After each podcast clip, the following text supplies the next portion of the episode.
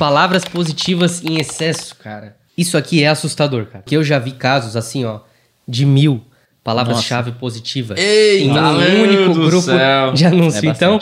Cara, na campanha da rede de pesquisa é um erro, um erro comum. Esse é comum mesmo, sim, que é você colocar muitas palavras em um grupo de anúncio. Não, é- não existe um número exato, mas uma média assim que a gente a gente recomenda aí, cara, é em torno de 15 a 30 palavras positivas, né, que vão ativar a sua campanha por grupo de anúncio.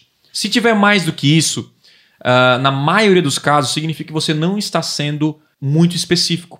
E uma, da- e uma das estratégias para você gerar resultado no Google é você ser específico. Quanto mais específico você for, melhor. Então, ele vende iPhone. E nesse iPhone ele coloca tudo num ah, celular, iPhone. Cara, cada iPhone tem um modelo diferente. Então, cada grupo de anúncio é um tipo de iPhone. Então, ó, iPhone 11, iPhone 12, vai ter lá os números certinho que vai ativar aquele anúncio específico e vai para aquela página específica do que a pessoa pesquisou. Palavra-chave muito ampla.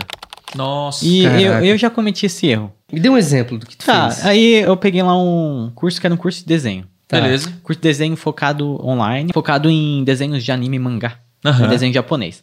Aí nas palavras-chave eu coloquei lá, de- curso de desenho. Beleza. Tá, mas aí. Você pô, colocou amplo. Aí depois começou a aparecer lá nos termos de pesquisa, curso de desenho artístico. Aham. Curso de desenho na cidade Y. E o curso é online, entendeu? Começou, as pessoas começaram a gastar verbo procurando sobre coisas desse tipo, entendeu? Curso de desenho pra, Que não tem nada a ver. pra crochê, sabe? Sim. Coisas que não tinham nada, nenhuma relação. E, e começou a gastar verbo, eu pensei, pô, o que, que eu fiz de errado, né? E aí que eu saquei que, tipo, não tava sendo específico o suficiente. Uhum. Aí quando eu fui lá e troquei, botei lá um- uma correspondência de frase mais exata lá, tipo, curso online de desenho. Uhum. Deixando mais específico que era online e tal. E também botei algumas palavras negativas aí. Deixou a dar- mais específico o anúncio. mais específico aí o resultado veio, né?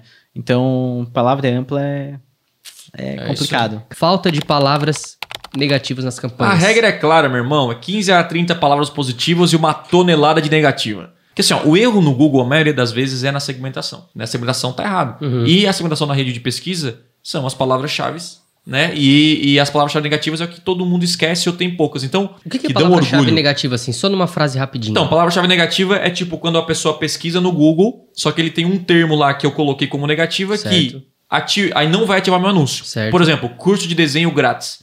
Se eu negativar a palavra grátis, se o cara digitar curso de desenho grátis, o meu anúncio não sai. Certo, Então, perfeito. eu, eu evito aparecer meu anúncio para pessoas que de fato não estão interessadas em comprar de mim. Boa. Mas é, criar campanha a cada dois, três dias, vai lá, olha o, o, o termo de pesquisa, Uhum. como as pessoas pesquisaram e, e como é que o seu anúncio foi ativado. O que, que é ruim, exclui. O que é bom, adiciona. Faz isso pro resto da vida e você vai ser feliz. E o que acontece? Quando você começa uma campanha no Google, isso é bom a gente frisar, você vai começar com um resultado não tão bom, porque você vai descobrir algumas palavras Uhum. é, ruins ao longo do tempo. É normal. Só que, cara, depois que você continua, você vai adicionando. Você adiciona mais uma, adiciona mais outra. Cara, quando vê, você tá com mil palavras negativas e aí o seu anúncio só sai para quem realmente tem interesse no seu produto ou serviço.